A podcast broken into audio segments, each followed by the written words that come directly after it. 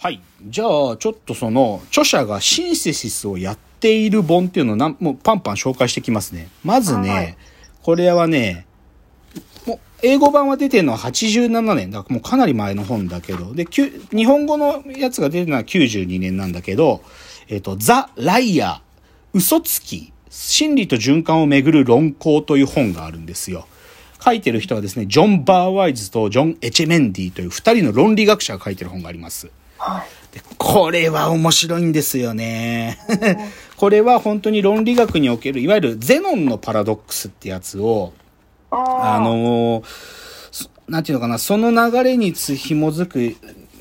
まあ、だからオースティンですごいところは、いわゆるラス、その嘘つきのパラドックスとかゼノンのパラドックスっていうのの順番でいけばラッセルパラドックスが行ったりゲーデルの話や対角線論法まで行くとこまでは普通なんだけどこの人の行けてるところはオースティンという学者の命題にまでその話を適用させるところなんだよね。これがすごい。多分オースティンまあ、オースティンという言語学者がいたんですよ。言語行為論、 speech act というか、ジャンルを切り開いた人ですけど、はいでも、この嘘つきという本、ジョン・バーワイズの嘘つきという本で、このおそらくバーワイズとエチェメンディは、オースティンの話をしていた時に勃起したと思いますよ。一冊目。二冊目。あのね、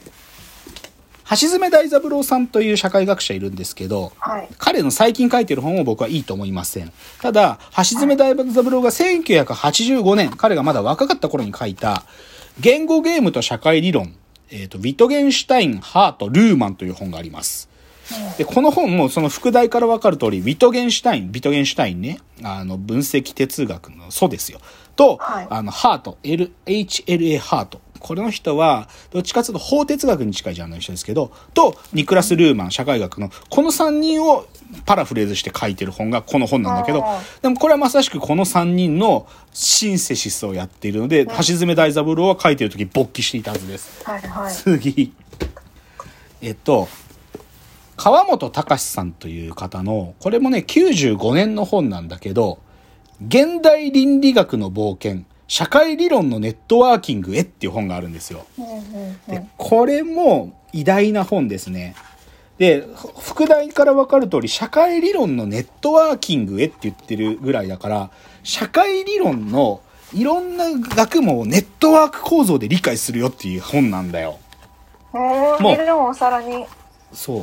もう、まあ、ネットワーク構造っていうと、今、どっちかというとネットワーク分析をしてるというわけじゃなくて、そういうふうに、そのいろんな社会理論がどう連関してるかってことをひたすら書いてる本がこれなんだけど、この人は間違いなくそれをやってる時勃起してましたよ。うん 次。えっと、これね、も、さらにまた古いね。1987年の本で、落合仁って人がいるんですけど、落合仁の保守主義の社会理論、ハイエク、ハート、オースティンっていう本があるんですよ。はい。まあ、これは経済学者ハートと、さっきも出てきた、あ、ごめん、経済学者のハイエクと、あとハートとオースティン。まあ、この3人をパラフレーズしてて、これも傑作です。面白い。めちゃくちゃ面白い。あと2冊いこう。えっと、東大の聖山和夫っていう、まあ僕があんまり好きじゃない学者がいるんだけど、ただ、その聖山和夫が95年に書いた、この制度論の構図っていう本があるんですよ。はい。制度論の構図っていう。で、これは、僕は、聖山和夫が嫌いなんだけど、ただこれはね、本当にシンセシス本なんだよね。ももうゲーム理論から、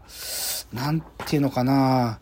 その、ル、ルール、まあそうだね。だから、ルールっていうと、この場合、ビトゲンシュタインの言語ゲーム的な意味でなんだけど、そういうルールとかと、そういう秩序問題とか、ゲーム理論みたいなことを、こう、対比しながら書いてるんだけど、このね、本だけはね、僕は聖山和が嫌いなんだけど、認めざるを得ない本で、で、これは、でも、まあ嫌いなんだけど、こいつもこれで勃起したんだなってことがわかる本です。あと、じゃあ最後に一冊。北田明宏という男がいます。こいつももう今東大の准教授も、もう教授になったのかな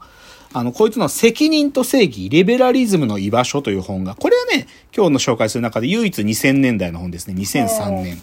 これもね、よくか、よく書けてんだよな。よく書けてる、この本が。まあ、リベラ、リベラリズムっていう一つの、まあ、その、法哲学とか正義論っていうのの一つの、まあ、大きい学問領域だけど、その中で、ある意味、なんていうのかな、社会、社会学と、この正義論とかリベラリズムの議論って、実は接点があるようで、あんまりうまく接続できた人っていないのね。なんだけど、この本は、ある意味、も、もっとね、抽象度の高い存在論みたいな話とも、つなげて、その、法哲学の話と社会学の話っていうのをね、こう、うまく設置させた本なんだよね。だからこれ、もう、でも北田明宏はマジこれ書いてる時勃起してた。この人静かな人だから勃起してたかどうかわかんないけど、でも興奮してたと思う、間違いなく。っ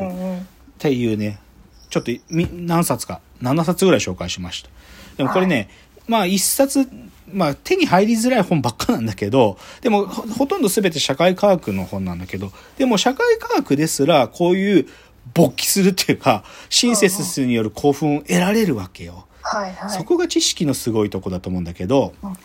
で、ちょっとここまでアカデミックに振りすぎたんだけど、ここではい、ちょっとアカデミズムから飛躍します。ひあの、はい飛び立ちます。でそこで、でもどうしてももう一人学者に登場もしてもらわなきゃいけないんだけど、その人が誰かっていうと、スラボイ・ジジェクという男がいるんですよ。はい。ジジェク。聞いたことないですか？ないです。ない。あのね、スラボイ・ジジェクっていうのはね、国はね、スロベニアなんですよ。スロベニアスロベニアの哲学者。あの、スロベニアにね、リャブリャナ大学という大学あるんだけど、今はそこの先生やってるんだと思うんだけど、ただこのジジェクってやつはね、あの、その自分、スロベニアの大学で博士取った後、フランスに留学に行くんです。留学というか研究しに、フランスに行くんです。パリ第八大学。で、せまあ、まず最初に言えば、ジジェクってやつは、あのー、ジャック・ラカン。ラカンと、僕はまあこのラジオの中でも何回か名前出すけど、ラカンという、ある意味精神分析っていう分野の、フロイトの正当な後継者であり、でもフロイトを乗り越えたたった一人の男がいるんですよ。ラカンっていう男が。で、そのラカンの、言っちゃえば孫弟子です。ジジェクという男は。はい。まあ、ななぜ孫弟子かというと、ラカンの弟子というか、ラカンは娘がいるんだけど、その娘婿にジャック・アラン・ミレールっていう男がいて、で、はいこいつがある意味、じラカンの意思を継ぐ男なんだよ。むだって娘の婿に許すぐらいなんだから。で、はいはいそのジャック・アラン・ミレールのところに、あのー勉強しに行ったのがこのスラボイ・ジジェクなの。だから孫弟子なのね。で、だけど、あどっちかというと、じゃあラカンの思想を正確に受け継いだのはこのジジェクの方なので、ある意味スラボイ・ジジェクはジャック・ラカンの正当な後継者なんですよ。で、こいつが、じゃあね、何をやったかっていうと、はい。こいつの一番、まあ、ある意味最初のデビュー作だけど、あのー1989年に出た本があってね、日本、これね、日本語訳するまでめっちゃ時間かかっちゃったんだよ。2000日本語訳は2000年にやっと出たんだけど、その日本語訳の方で言うと、イデオロギーの崇高な対象という本が出たんです。出たというか、はいこの本をこいつは書いたの。で、ここでこいつは一体何をしたかっていうとね、端的に言うと、ラカンの、そういう精神分析のラカンの理論ってものを映画に当てはめたんですよ。映画の批評だとか、映画における分析で、はい。なんていうのかな。もちろんね、現代思想の文脈で映画批評っていうのはよくあるんですよ。例えばフランスの学者で言えばドゥルーズ、ジル・ドゥルーズなんかは映画分析とか映画批評って昔からやってて、だからその系譜から言えばジジェグが別に映画の話するのは別に変なことではないんですよ。その思想ってレベルで言って映画の話持ってきてか、なんか自分の理論語るっていうのは変なことじゃないんだけど、ジジェクのすごいところは、ラカンの理論を映画分析に使えるってことをめちゃくちゃ名人芸のように絶妙にうまくやってるの。うんで、ぶっちゃけラカンの理論って死ぬほどむずいんだよ。死ぬほどむずくって、ラカンの本そのまま読む限り絶対わかんないと思う。うんけど、ジジェクの映画批評を通じて、ラカンの理論を吸収すると、